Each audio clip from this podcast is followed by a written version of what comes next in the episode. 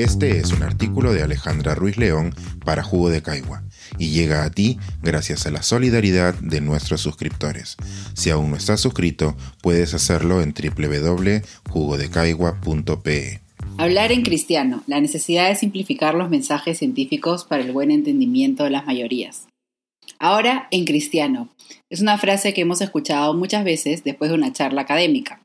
A muchos expertos se les olvida la primera regla de la comunicación de la ciencia, dejar de lado las jergas especializadas.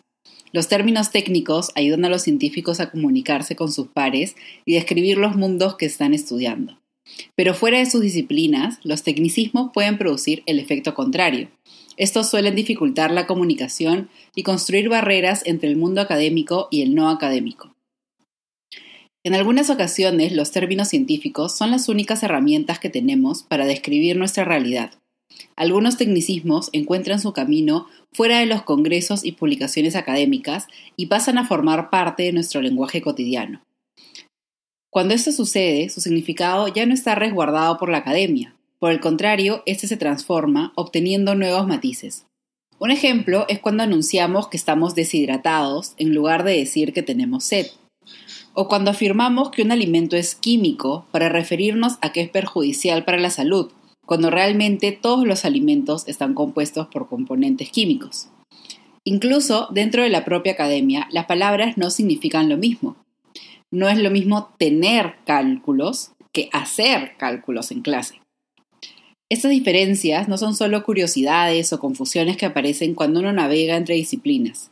Los distintos significados de las palabras nos pueden llevar a males entendidos o errores al usar una palabra que tiene un significado diferente en el lenguaje común. Las comunidades científicas y médicas deben ser conscientes de estas diferencias para evitar ampliar la brecha con la sociedad.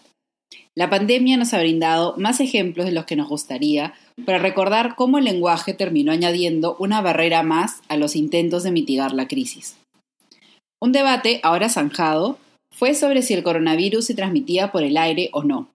Parte de la discusión se dio en inglés, donde el significado de airborne era diferente entre disciplinas y entre expertos.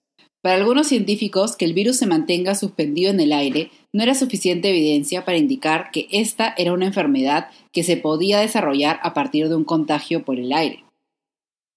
Otros expertos se centraban en el tamaño de las partículas y hablaban de gotículas, aerosoles y demás conceptos invisibles para el ojo humano. En mi comunidad online me di cuenta de que este debate se estaba interpretando de una manera completamente diferente y de cierta forma errónea. Cuando muchos escuchaban que el coronavirus se podía contagiar por el aire, se imaginaban ráfagas de viento cargadas de virus. Ante esta imagen, la protección lógica parecía ser cerrar las ventanas para evitar que el virus entre. Pero esto era todo lo contrario a lo que se debía hacer. Lo necesario es abrir las ventanas para ventilar el espacio y desestabilizar esas partículas.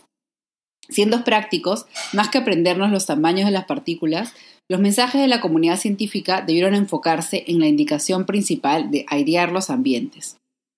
Los diferentes significados de las palabras no solo nos pueden llevar a confusión, también nos pueden distorsionar la realidad o reforzar nuestras propias creencias. Una de las últimas excusas del movimiento antivacunas es no llamar a las vacunas contra el coronavirus vacunas, ya que éstas no confieren inmunidad, entre comillas. Este argumento se basa en que nuestro concepto de inmunidad está asociado a la inmortalidad, en lugar de la activación del sistema inmune, que es el objetivo de estas. Además, ignora que ninguna vacuna ni ningún medicamento es 100% efectivo. Entonces, decir que una vacuna no es una vacuna porque la inmunidad que ofrece no es completa es un capricho de quienes preferirían llamarlas armas de destrucción mundial. Al fin y al cabo, sabemos que el nombre es lo de menos. En otros casos, el peso del lenguaje juega entre territorios menos delimitados. Por ejemplo, muchos aducen que no se vacunarán o que no usan mascarilla porque la mayoría de casos de coronavirus son leves o suaves, viniendo de la traducción de mild en inglés. Pero suave no significa lo mismo para todos. Por ejemplo, citando a Luis Miguel, suave es la brisa del verano, pero suave para el coronavirus es la presencia de síntomas que no requieren hospitalización. Estos síntomas leves de coronavirus incluyen dificultad para respirar, diarreas, dolor de cuerpo intenso, pérdida del olfato, fiebre y otros malestares que pueden durar entre 2 y 7 días. Además, suave o leve tampoco significa pasajeros. Como sabemos, incluso en pacientes que desarrollaron un coronavirus leve, se han visto enfermedades largas o afecciones posteriores. Para cerrar en el lado positivo, es importante rescatar todo lo que hemos aprendido y cómo hemos incorporado de forma adecuada terminología científica que nos ayuda a ser más precisos para describir nuestra nueva realidad. Un ejemplo es el uso de la comprensión del grupo placebo en estudios clínicos.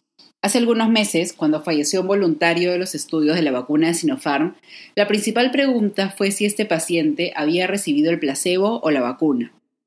Para muchos, conocer esta información era necesaria para entender el contexto de la noticia.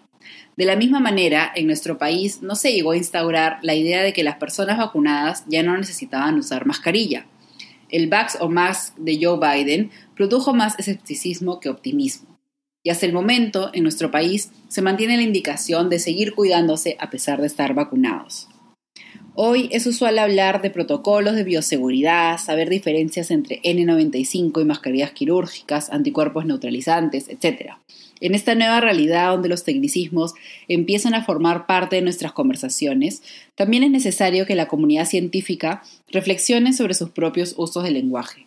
Para muchos, simplificar el lenguaje es traicionar a la academia, sin embargo, vemos que cuando la comunicación no es parte de la creación del conocimiento, podemos estar agregando capas de complejidad a los problemas que buscamos solucionar. Este es un artículo de Alejandra Ruiz León para Jugo de Caigua y llega a ti gracias a la solidaridad de nuestros suscriptores.